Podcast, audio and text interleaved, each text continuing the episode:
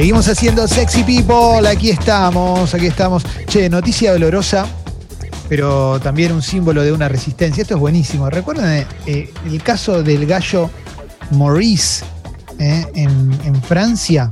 Sí. Bueno, era, para aquel que no lo sabe, era, eh, me gusta porque Jessy, lo dijiste de tal manera, Jessy, que no te quiero leer la noticia. Porque No me digas. Pará, pero yo no me acuerdo, no la sé. ¿Puedo saber cuál es la historia? Sí. ¿Puedo, era puedo un saberlo? gallo, era un Sí. gallo que si Como había. el que tiene Alexis en, la, en, la- en el uso de Francia. Claro, se había convertido en el símbolo de la Francia rural, eh, que resiste a las exigencias de los habitantes de las ciudades en busca de silencios artificiales, porque este gallo cantaba todas las mañanas y le habían metido un juicio a la dueña, ¿viste? ¿Mm? Ajá. Y Morí. generó Oh. una batalla judicial, eh, tuvieron que defender en tribunales su kikiriki, así dice la nota que estoy leyendo de Infobae, eh, porque despertaba a los propietarios de una residencia turística en la isla de Oléron, ahí en el sureste de Fran- suroeste de Francia. eh. Pero el juicio lo ganó Maurice, eh, el gallo Maurice, mm, y me acuerdo que el- el- el- la señora eh, había dicho, el campo tiene derecho a sus ruidos, el gallo tiene derecho a cantar, los gallos no cantan desde las cuatro y media de la mañana indefinidamente, cantan cuando cantan, eh, siempre a la mañana, por supuesto, pero bueno, ganó el juicio. Bueno, el gallo Morís finalmente falleció, se fue al cielo el Oh. gallo, eh, No, Eh, morís. sí, Oh, Pero tenía- ganaste. Estuvo enfermo durante meses. ¿eh? Probablemente la batalla judicial no, no fue gratis, ¿no? Seis años de edad tenía el gallo Morís y se enfermó durante varios años y, y se fue. Se fue al cielo. Perdóname, ¿de qué te reís, Julián? Te estoy contando que se murió un gallo y vos te estás riendo. Realmente. te escuchando. causa Qué chabón, qué chabón. Bueno, pará, Sí, bueno, pero loco, tiene otros ¿eh? problemas, loco, no lo El único- a comparar. El único animal que le importa es el lobo a Julián, ¿viste? Que nos está viendo ahí. Pobre. ¿Cómo te va, Julián Díaz? Muy bien, muy contento de estar una vez más con ustedes. eh, muy, me siento consagrado, te diría, porque estar con ustedes es llegar al limbo de la radio, llegar a un mundo maravilloso donde mm, todos nos cagamos de risa. Acá te puedes olvidar 15 minutos de todo. Astronómico, ¿no? Ay, sí, sí, acabo de terminar una reunión bastante intensa, así que muy, muy contento por reírme un poco de la vida. Bien, bien, buenísimo, buenísimo. Hola, Juli. Julián, Perdón. ¿cómo andás? Yo lo quiero mucho, Julián. Gracias por el Bermudo de la Fuerza, me hiciste muy feliz. Oh. Sos el mejor ser humano vivo. Estamos compartiendo cada vez más música con Alessi durante Sí. la semana y eso me hace bien. Compartimos documentales, información general. Qué lindo. Tiene un gusto tengo- mucho más amplio que el mío, pero igual compartimos una- un gran universo. Uh, pero eso tírenlo en el grupo, chicos, porque a mí me, a mí me alimenta eso, a mí me gusta. pero estamos. eh, Es, es música, pianistas clásicos hablamos. Por eso, pero yo le pido No, por le el gusta, tiempo que me pase, ¿eh? Yo le pido Ah, Sí, que bueno, sí, sí. entonces lo tiramos Sí, al sí. grupo. Yo porque, viste, es- Bueno, No, aprovecho no, para, que favor, no, para no quedar críptico, recomendar el, el último disco de Matthew Sheep, eh, a los que les gusta el jazz y el piano solo. Eh, un disco extraordinario lanzado hace poquito, creo que en menos de un mes. Eh, Matthew Sheep es uno de los grandes referentes del jazz contemporáneo, así que los que les cope el tema, búsquenlo, que es un, un disco extraordinario. Qué lindo, ¿eh? Con Julián hemos metido mucha colonaja, ¿no? Eso, ¿Cómo extraño? ¿Cómo se extraña la coloraja, boludo? La colonaja gubernamental, así la Qué vamos- gobierno ese, ¿no? Qué gobierno. Le dieron, le dieron, le dieron un free pass y se fueron todos al Colón, uno atrás de Pero otro, una ustedes, le- ustedes Dios yo- mío. no me obligan a saltar a defender. Es, es un concierto. Es un concierto. Es un Es un concierto. Es un concierto, es un concierto. Alexi, es- no hay lugar para los tibios. Eh, ahora fue, vamos. Pero es un concierto. O sea, te, te metes con mi rubro. papi, ¿Qué concierto ni concierto? No sabían si ir a la Casa Rosada o, a- o al Colón. Una cosa de- Eh, Contaban las. A Alessi que. ¿eh? Hace, hace muchos años que tengo abono en el Teatro Colón. Pago mis entradas como vos no pagás las tuyas, Gabes. ¿Hace cuánto que vos no pagas una entrada para algo? Siempre pago. Mirá, y te voy a decir una cosa, no solo eso. Yo pago por anticipado. Por ejemplo, yo soy socio hace 30 años en el mismo club y pago el año por anticipado. ¿eh? Para vos. Vos. Leo no paga, Leo simplemente cobra la presencia. Eh. Quiero decirte que hoy me voy a clavar ese vermú de la fuerza que lo tengo ahí, esos lupines, me lo voy a. uno Uf. por uno, así voy a abrir la boca y voy a. Club Sexy People, eh, en el Club Sexy People todas las semanas hay sorteos de la fuerza y además, además acordate que tenés descuento en la fuerza de última. ¿eh? Si querés comprar, también vas a poder tener descuento y eso no es por sorteo, eso todo el mundo que sea socia, socio del Club Sexy People lo tiene y, y está buenísimo. Mm, te estoy viendo, Julián, estoy emocionado de tenerte acá. Hoy hay boliche de Leo, Juli, sabelo, ¿eh? Wow. Estás muy afeitado, ¿eh? me dan ganas de afeitarme, Clemente. Sí, sí, sí, estoy, estoy muy afeitado, estoy muy afeitado. Eh, ¿Vos te querés afeitar, Juli? Sí, me tengo que afeitar hoy, me tengo que afeitar hoy, sí o sí, porque ya tengo una oscuridad. ¿A cero no? No, acero, que eh, la papada a cero es terrible. Yo tengo ganas de afeitarme a cero, ¿eh? pero no. Papadas al horno. La, de- la Con nata. Juli, con Juli La Acero nata quedamos como ¿viste? Kiko. Sí, sí, hay que tener cuidado, hay que tener cuidado con. Con ¿Cómo te llevas, Juli, con, con la papada? eh? Yo, pues yo le tengo, eh, yo, la papa- yo tengo papada también, ¿viste? La papada existe. Eh, Papadas totales. Papadas totales, papadas totales, sí, me acuerdo. Eh, ¿Cómo te llevas con la papada? No, la papada me llevo muy mal. eh, me molesta mucho. Es una de las partes de mi cuerpo que menos me gusta. eh, pero bueno, la, la tengo asumida como tal. Es parte del Y pero tenés buena glotis. Tenés buena glotis. Ah, Tengo buena Glotis glotis. Es terrible para la videollamada la papada, ¿no? Pues te ha- Sí, hay que, hay que poner más arriba. Acá, no va, ¿no? Así. claro, así no. Susana con, Hay que tener cuidado con los planos. ¿no? Esta, Siempre, esta. siempre. Julián está, esto. ahí Julián se pone en el Zoom y nos muestra a nosotros su plano de te muestro la piga. No, bueno. Tratemos de que no, Juli, por favor. No, no, la piga. Bueno, No, no. Son las nenas dando vueltas. Julián me mandó 17 propuestas de columna para hoy. ¿eh? Qué bárbaro. Mandé, mandé, mandé una que es un poco de porteño, pero que es como un gran boom. eh, y, y recibí otra de salir a correr.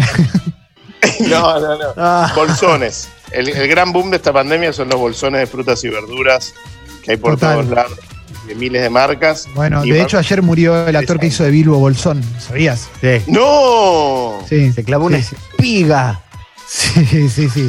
El actor que hacía de Bilbo Bolsón en medio de un delivery. Bueno, contame, co- hablemos de bolsones. Mucha gente está pidiendo bolsones. Mira, es algo que venía pre-pandemia eh, y que estaba como ya en boga cambiar la forma de comprar eh, frutas y verduras con una idea que muchas veces es un blef, que es como el agroecológico. Hay algunos que son agroecológicos, hay creo yo dos que son orgánicos. eh, en Argentina el mundo del orgánico es un mundo muy de nicho, muy asociado erróneamente creo yo a la HTs. La HTs muchas veces tiene más que ver con el tiempo y la disponibilidad de, de recursos generales que de guita.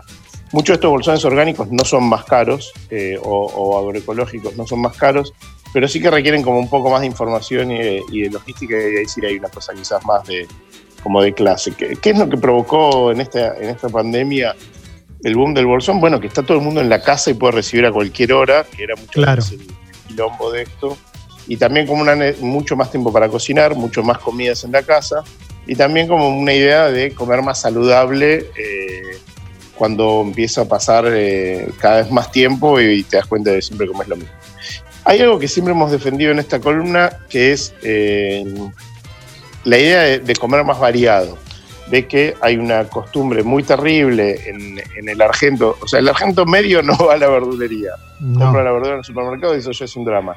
El que va a la, verdulería hay un enorme porcentaje que solamente compra papa, tomate y cebolla y lechuga, sea el momento del año que sea, o sea, no hay como una idea de estacionalidad o de naturaleza, básicamente como si el alimento saliese de una, fábrica o de una un mundo más, más misterioso. Pero el bolsón lo que acerca es la idea del producto eh, estacional mucho más firme porque tiene que ver con la disponibilidad de lo que hay en el mercado. Hay algunos que son muy del mercado central, que de hecho es muy, hay uno que tiene un nombre que refiere a, la barata, a, lo, a lo barato, Ese es el que mío. es que es muy económico, que es el de Jesse, que, que lo probé y me gustó.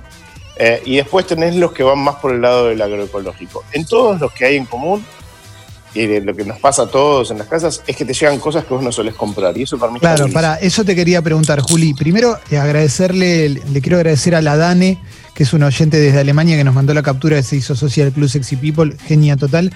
Pero lo que te quería Dani. preguntar, Juli, es, los bolsones te viene con lo que salió esa semana, ¿no? La lógica original del bolsón tenía que ver con eso, con que eh, es lo más parecido a tener una huerta. Vos cuando tenés una huerta, no es que te acercás a la huerta y le decís, eh, deme tomate, y sale tomate de la huerta Claro. mágicamente. Y tiene más que ver con que en cada estación del año hay una hay, hay un producto determinado la- y cada estación además tiene que ver con, obviamente, con el tipo de dieta que, te- que tenemos, quiero decir, como que muchas veces tenemos asociados en nuestras cabezas olores de la infancia, eh, recuerdos eh, que tienen que ver siempre con la estación del año. El olor a coliflor, a brócoli, a todas las coles, son invernales. eh, Sí. Y tiene que ver con eh, también, si te pones más místico, con las Olor necesidades. El olor a col, el olor a col, el olor a coliflor en la casa es terrible. Cuando yo era chico me parecía espantoso y ahora me parece maravilloso. Y, y una casa que tenga olor a verdura eh, Sí. es- es- está buenísimo. Si te pones más, también un poco más médico, hay como una necesidad también del cuerpo de, de consumir determinados alimentos en distintos momentos del año. Por algo el invierno es la temporada de los cítricos, el cítrico estaba vinculado a la vitamina C, a un tipo de, digamos, me- menor consumo de, de, de- de azúcar, bueno, en el caso obviamente de- del limón, la naranja no tanto, pero sí como- muy distinta a la fruta de verano, que es la fruta de carozo, la fruta tipo de durazno, damasco, etcétera. ¿Qué es lo que tiene el bolsón? Volviendo a esto, y los que nunca han probado, les recomiendo que busquen los amigables, porque hoy en día es también una forma muy económica de, de comprar frutas y verduras y van a encontrar de todo, desde los que son netamente o más radicalmente orgánicos hasta los que son simplemente productos más económicos, es que vas a encontrar productos que vos nunca comprarías en tu casa.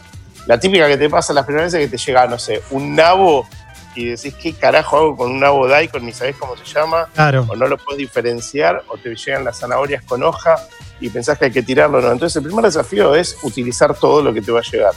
Que también te predispone para que la próxima vez que vayas a una verdulería digas, bueno, voy a comprar esto que nunca lo compraría, pero yo sé que puedo cocinarlo y sé que a su vez son siempre productos muy económicos, porque todo lo que es de estación, salvo, qué sé yo, honrados, algo, no sé, los, los espárragos que, que nunca son baratos, pero siempre van a ser más baratos que si los compras fuera de temporada o que si compras los que vienen, no sé, en las verdulerías chetas que vienen importados y demás. Y eso te lleva sí o sí a mejorar tu capacidad de cocinar. Y es muy importante, porque mientras mejor cocines, mejor vas a comer. Te quiero preguntar por qué son tan caros los espárragos normalmente, Juli.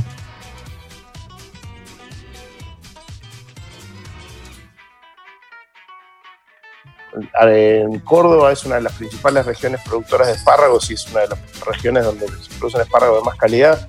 Y he charlado con muchos productores, va, con muchos no, con un productor de espárragos puntualmente y con otros un poco más por arriba.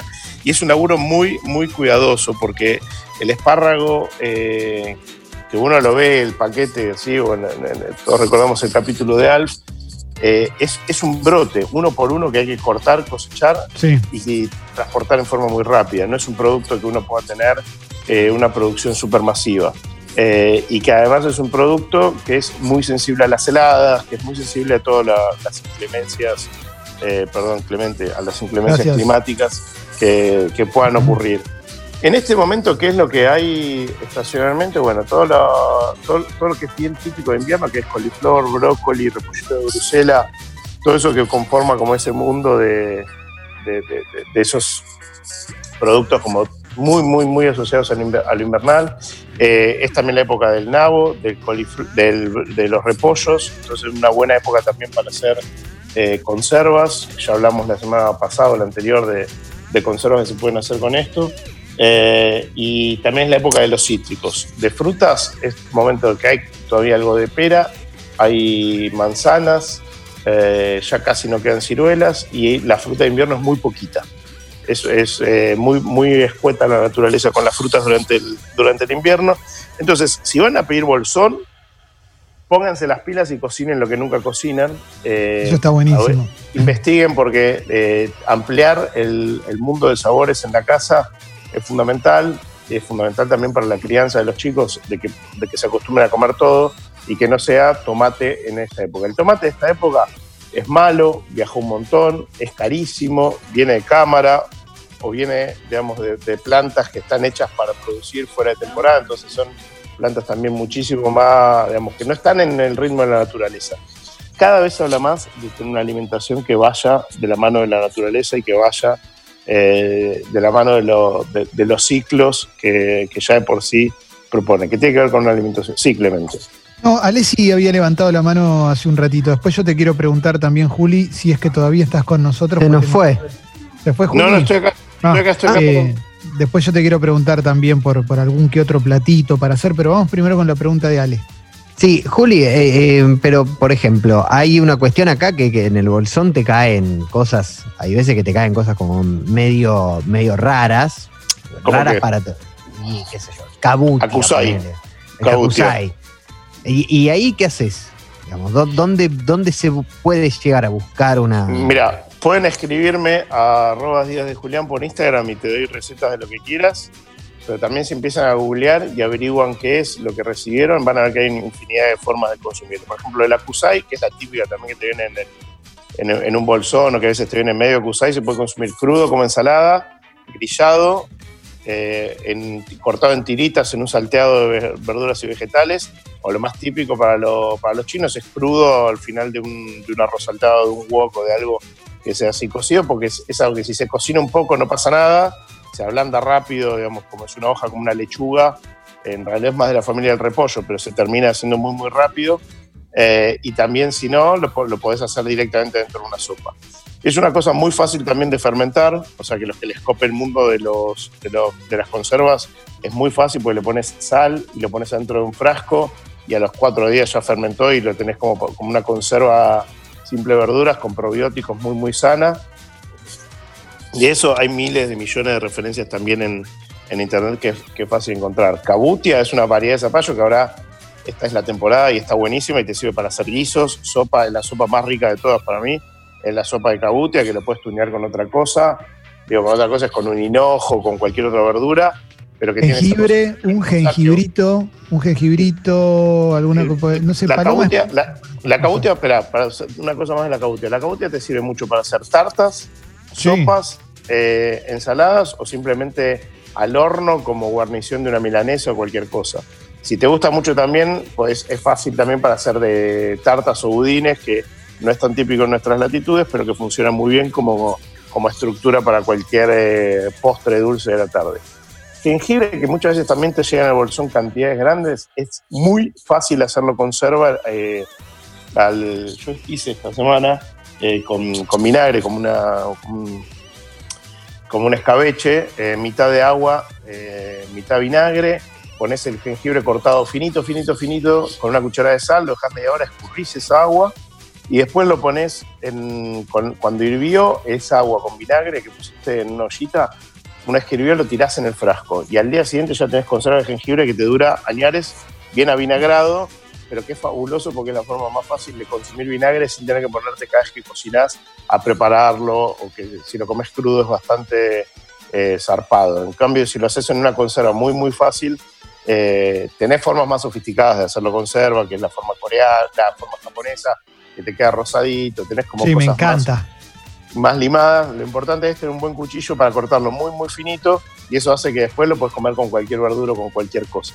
Eso es, eh, eh, cuando, cuando pedís cosas que te van a llegar en ese formato, va a ser que te vas a ir haciendo amigo de hacer esto, de agarrar un frasco que te sobró, que tenías guardado en la alacena, de una vieja mermelada que ya está vacío y limpio, lo esterilizás, pones el jengibre cortado finito adentro, le echás agua con vinagre que hirvió y nada más. Es muy, muy fácil y van a ver que tuneas cualquier morfi con eso y te cambia mucho la forma de morfar. Pregunta de Jessy.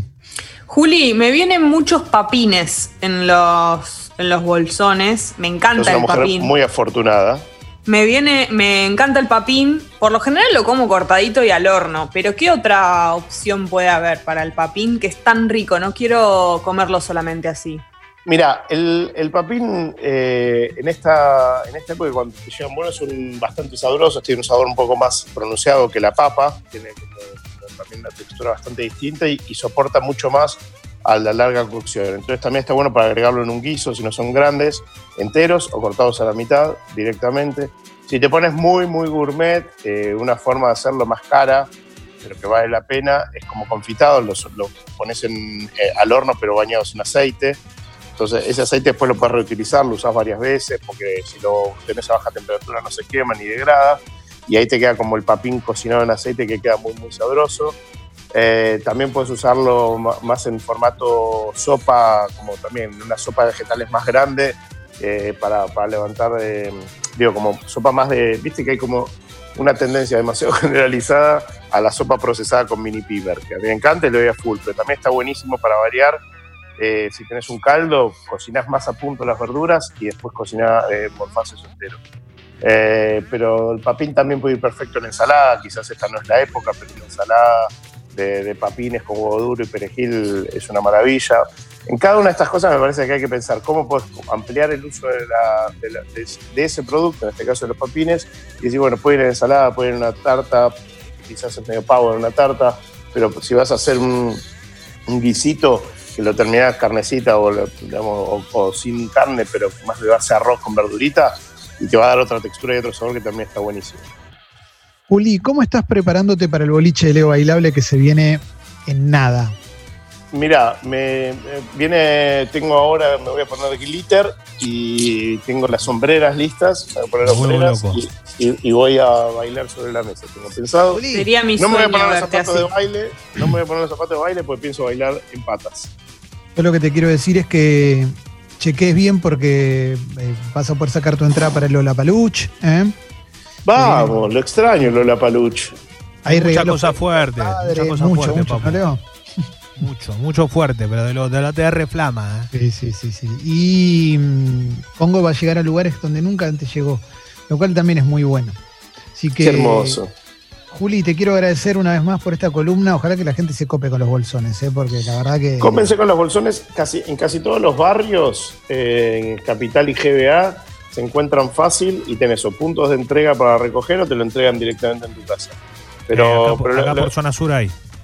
los desafío a que, a que busquen, porque también está bueno, es una forma económica y, y bastante sencilla de, de- de acercarse a- al productor y eviten comprar en el supermercado. En general, toda la verdura y fruta que llega al supermercado, en general, sé que con esto me voy a ganar algunas puteadas, no es lo mejor, por decirlo de, de Eh, forma sí. elegante.